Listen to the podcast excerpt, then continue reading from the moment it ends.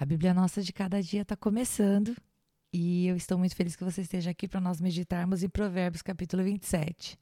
Já aviso que hoje, além de eu, você, o microfone, minhas Bíblias, meu caderno e meu copo d'água, nós temos também a presença de uma xícara de chá, porque a minha garganta está doendo, então você vai escutar hoje uma voz diferente, além do que, de vez em quando, acho que eu vou parar para tomar um golinho do chazinho para esquentar aqui a minha garganta, ok? Vamos com força? Vamos na alegria do Senhor? Provérbios capítulo 27 traz tantas coisas legais para comentarmos e eu tive que selecionar, porque senão esse podcast realmente ia ficar muito comprido. Eu começo com o versículo 1 que diz, na versão da NVI, não se gabe do dia de amanhã, pois você não sabe o que este ou aquele dia poderá trazer. Que impactante é, né? Hoje, quando nós falamos a respeito de planejar, de ter uma vida intencional, de sermos produtivos diante do Senhor. É, a gente nunca vive um dia de cada vez, né, gente? Os nossos planners, a nossa agenda, ou a agenda do celular, ela tá ali cheia de compromissos. É uma reunião atrás da outra, é um evento, é um aniversário. Mas a Bíblia nos exorta né, ao fato de que a gente não sabe do dia de amanhã. A gente planeja, a gente busca fazer as coisas é, e planejar com antecedência, mas somente o Senhor sabe se esse dia chegará. E eu não sei se você conhece Tiago capítulo 4, verso 15, mas lá diz que nós devemos, é, em tudo que formos fazer, dizer: se o Senhor quiser, faremos, viveremos, né? Faremos isso ou aquilo. Nós devemos dizer que se o Senhor quiser, porque na verdade, meus irmãos, se o Senhor Senhor não quiser, não faremos, né? Sonhamos, planejamos, mas o dia de amanhã pertence ao Senhor, a hora seguinte da nossa vida pertence ao Senhor, nós temos zero controle disso, né? Então que possamos viver nessa dependência do Senhor em nome de Jesus. E o verso 2, eu linkei com o verso 21 e eu quero mostrar para você por quê porque vai falar exatamente do elogio. Quem não gosta de receber o elogio, né? Teve um dia que eu estava falando aqui no podcast anterior a respeito de receber presente e uma pessoa muito amada perguntou para mim assim: Rita, sua linguagem do amor é receber presente? Falei: não. Minha linguagem do amor é atos de serviço e palavras de afirmação. Então, para mim, o elogio, por exemplo, ele é muito importante. Ele me dá um feedback, ele me ajuda a ver se eu estou no caminho certo ou não. Mas, olha só o que a Bíblia fala sobre elogio. O verso 2 fala: Que outros façam elogios a você, não a sua própria boca. Outras pessoas, não os seus próprios lábios. E aqui é uma coisa legal da gente parar para meditar. Tudo bem a gente gostar do que a gente está fazendo, tudo bem nós até valorizarmos e, e, declararmos palavras de bênção, né? A gente não deve amaldiçoar aquilo que a gente está fazendo de maneira alguma. As nossas palavras têm poder, mas a gente precisa tomar cuidado para nós não nos tornarmos aquelas pessoas que, ao estarmos felizes por aquilo que estamos fazendo, é, sejamos pessoas que vivamos elogiando a nossa obra por nós mesmos, né? Salomão nos exorta ao fato de que outras pessoas é que deveriam nos elogiar né? E não nós ficarmos nos gabando, né? Ou nos gambando, como diz o outro, é daquilo que fazemos. Vamos botar reparo nisso, ok, gente? É muito importante. Agora veja o versículo 21. O crisol é para a prata e o forno é para o ouro mas o que prova o homem são os elogios que recebe. E Salomão está querendo dizer aqui para nós que quando nós somos muito elogiados, nós precisamos guardar o nosso coração para que a gente não se ensoberbeça. É muito perigoso nós, no nosso coração, acharmos que quando Deus permite que as pessoas nos elogiem, aquilo sirva para a gente engrandecer o nosso ego. Não é assim, gente, né? Que a gente possa lembrar que tudo aquilo que fazemos é dele, é por ele, né? É para ele, né? Que é o Senhor. Para ele é tudo, né? O Senhor é que nos dá a força para levantar todas as manhãs, ele que nos dá a graça de renovar as forças durante o sono. Então, nada é para nós. Não vamos ficar nos achando a última bolacha do pacote, porque em geral ela tá é murcha, né? Um golinho no chá, peraí. Seguindo para o versículo 4, e agora a gente vai falar sobre inveja. Gente, o que, que é inveja? a inveja, meus queridos, é a vontade de ser outra pessoa e ter o que ela tem. É diferente daquela disposição que nós sentimos no nosso coração de alcançar o que o outro alcançou, né? Você olha para uma pessoa e você fala: "Uau, que legal, aquela pessoa está cuidando da saúde. Ela está acordando todas as manhãs às 5. Puxa vida, eu vou me esforçar para fazer igual ela. Vou pôr o relógio para despertar, vou dormir mais cedo". Isso não é inveja. Isso é você olhar um bom exemplo e você querer imitar aquele exemplo. A própria palavra diz, né? Paulo fala: "Sede meus imitadores, como eu sou de Cristo Jesus". Então a ideia é você seguir um exemplo. Isso é bom. Mas a inveja é quando você vê algo que o outro tem e ao invés de você sentir vontade de se esforçar para conquistar o que o outro conquistou, você sentia aquela coisa ruim no coração de querer estar no lugar dela. Nossa, queria ter o corpo daquela pessoa. Nossa, queria ter o marido daquela pessoa. Uau, queria ter a carreira daquela pessoa.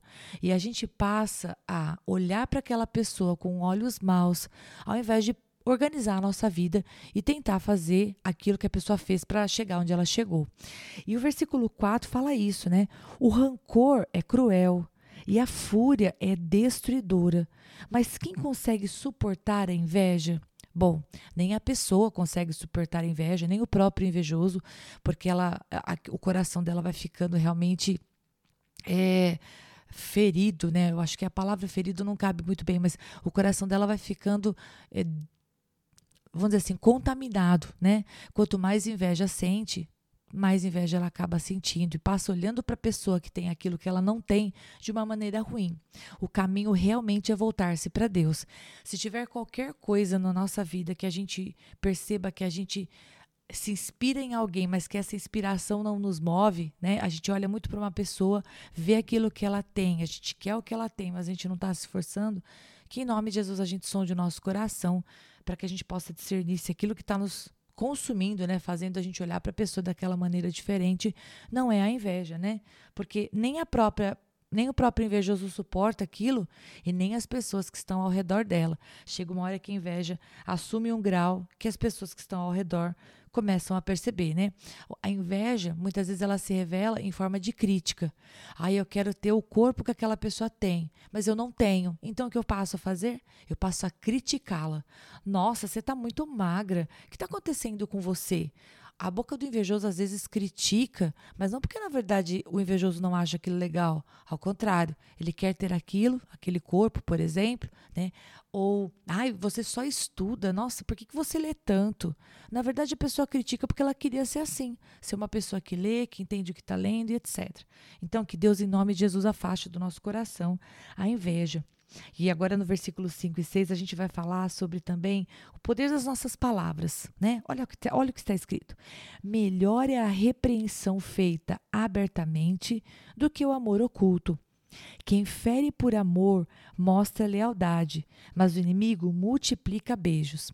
A gente tem aprendido em Provérbios que quando a gente vai é, exortar alguém, né, quando a gente vai aconselhar alguém, a gente precisa usar de palavras doces e brandas. Lembre, nós aprendemos que palavras brandas quebram até ossos. Esse versículo realmente marcou meu coração. Mas aqui está dizendo que quando você fere por amor, ou quando você precisa dizer algo duro para a pessoa porque você a ama, na verdade você está abençoando ela. Espera aí, um gole aqui. Que senão a garganta não aguenta. Então, olha só, quando eu e você nós agimos falando para a pessoa a verdade, porque ela pediu, né?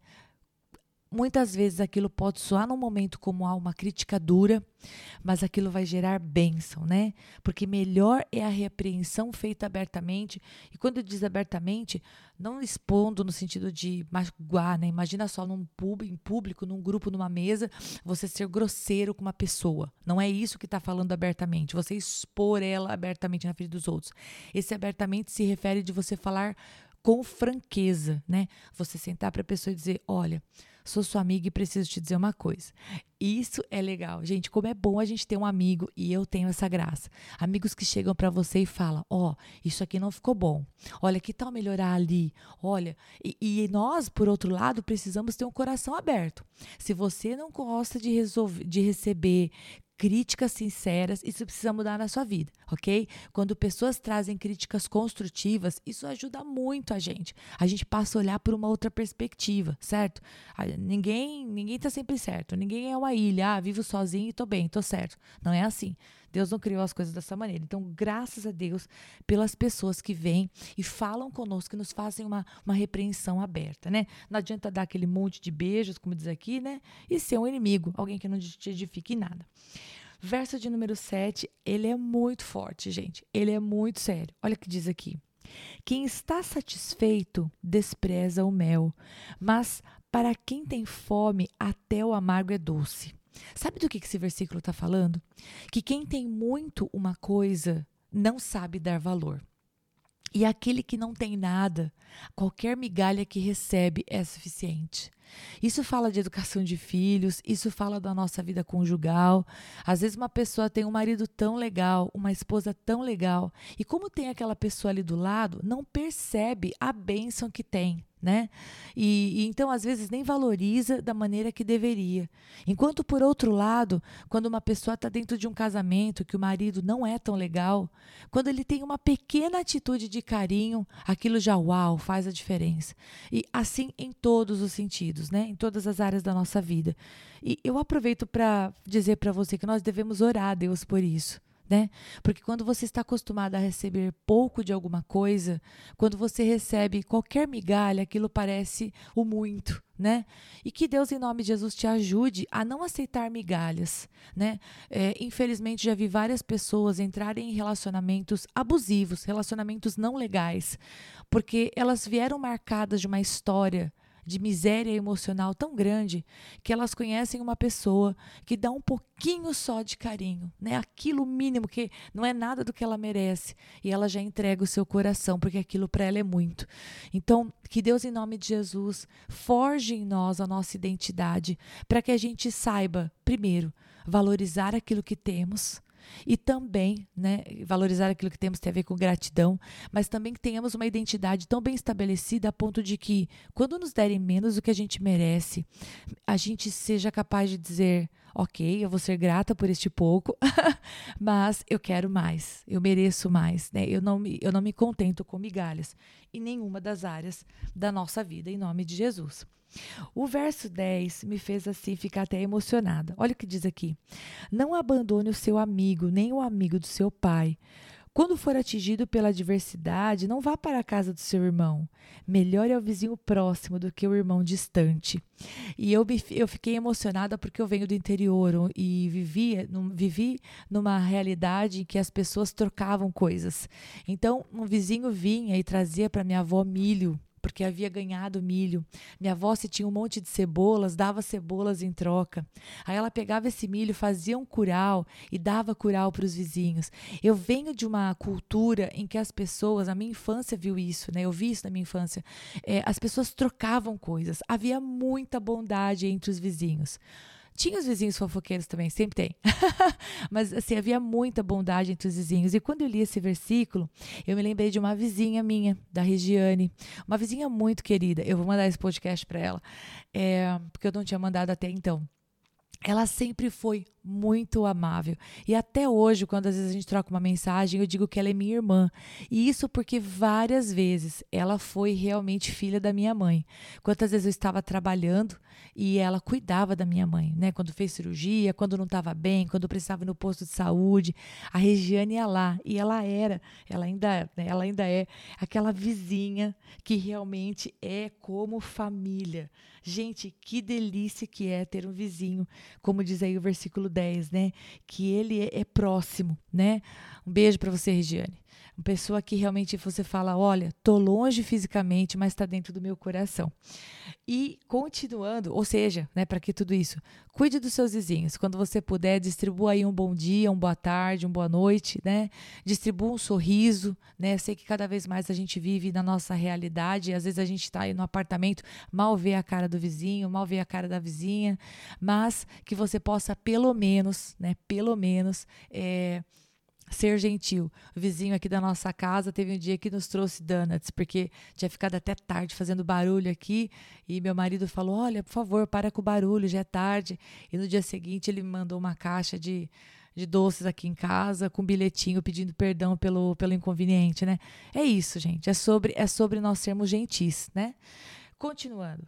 Verso 15 e 16 diz assim: A esposa briguenta é como o gotejar constante num dia chuvoso. Detê-la é como deter o vento, como apanhar óleo com a mão. Salomão está dizendo que uma esposa briguenta precisa de um milagre. E eu não vou me alongar nisso, a gente já falou bastante da esposa briguenta. Se você enfrenta a realidade de estar dentro de um relacionamento em que a sua esposa tem dificuldades para lidar com as emoções, seja um parceiro.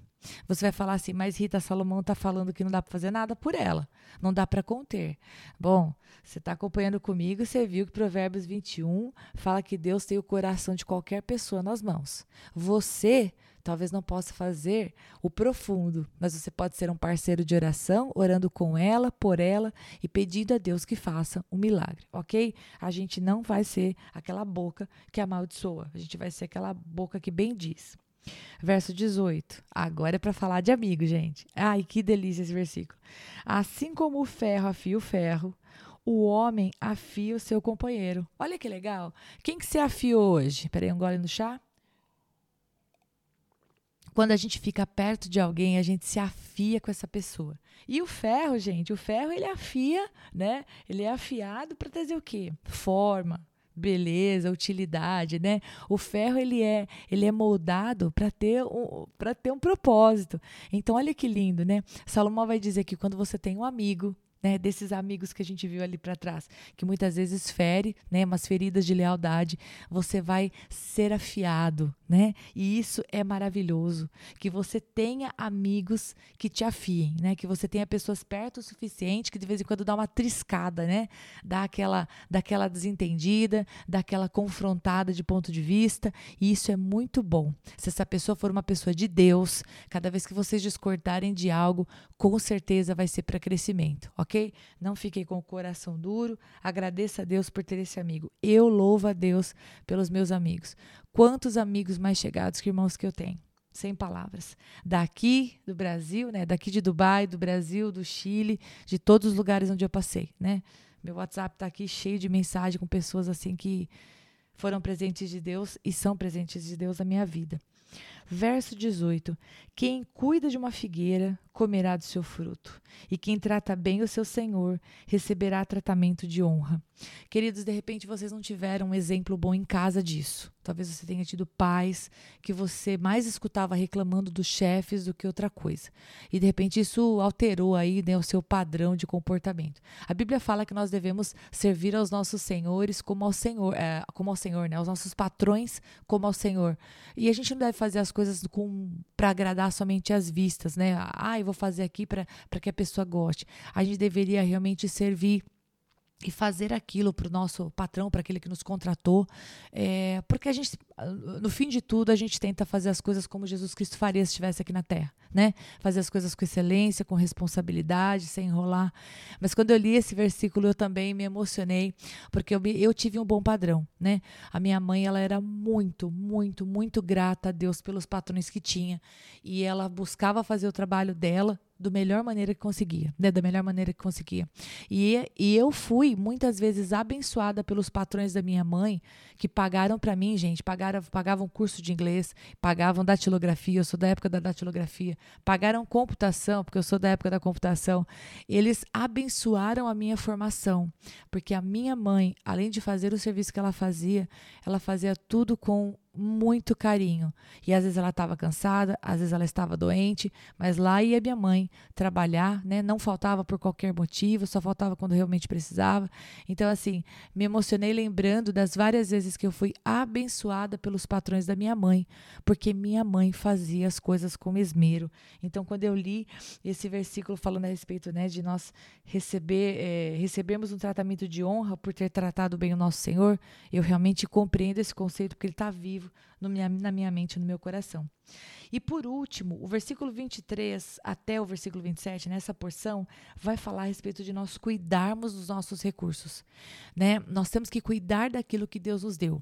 Se a gente cuidar daquilo que Deus nos deu com responsabilidade, a gente vai ter depois. Ainda que venha uma adversidade, a gente vai ter aquela sobra. A gente não pode viver o nosso dia, né? Ah, eu mereço, né? Vai, vai, vai que, vai que Jesus volta hoje, né? Deixa eu gastar aqui os recursos. Não, a gente precisa precisa de prudência.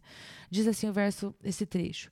Verso 23. Esforce-se para saber bem como suas ovelhas estão Dê cuidadosa atenção aos seus rebanhos. A gente pode aplicar isso aqui a ovelhas, né? Pessoas, vidas, né?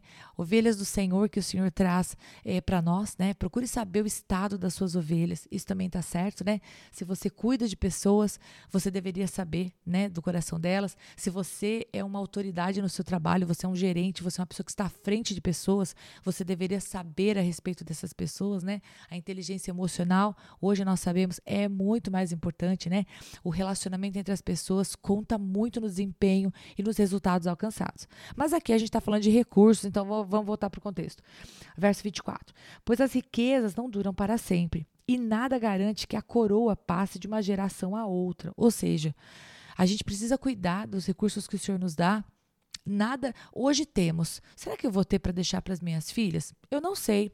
Será que aquilo que eu deixar para as minhas filhas elas vão dar valor? De repente você se esforça como pai, né, para construir um negócio, para construir um império, e seus filhos crescem e eles olham para o seu negócio e falam, né, pai, mãe, obrigado pelo que vocês fizeram até aqui. Agora eu quero me formar em outra faculdade. E você fica lá, né, já avançado em idade com aquele negócio da mãe pensando, quem vai tocar isso? Então, nós não sabemos se aquilo que temos vai passar de uma geração a outra. Verso 25. Quando o feno for retirado, surgirem novos brotos e o capim das colinas for colhido, os cordeiros fornecerão a você roupa, e os bodes renderão a você o preço de um campo. Haverá fartura de leite de cabra para alimentar você e sua família e para sustentar as suas servas. Ou seja, o que vai nos garantir o sustento quando haver a mudança de estação, né? É aquilo que nós fizemos com os recursos hoje. Né? O dia de amanhã, ele também depende daquilo que nós fazemos hoje, das decisões que tomamos. E eu finalizo esse capítulo por aqui, que ficou super comprido, e eu espero que você tenha sido edificado com tudo aquilo que nós estudamos. Deus falou muito comigo em cada versículo, e por isso que eu separei tantas porções. Deus abençoe muito você, que você tenha um dia maravilhoso, e eu te vejo no próximo capítulo.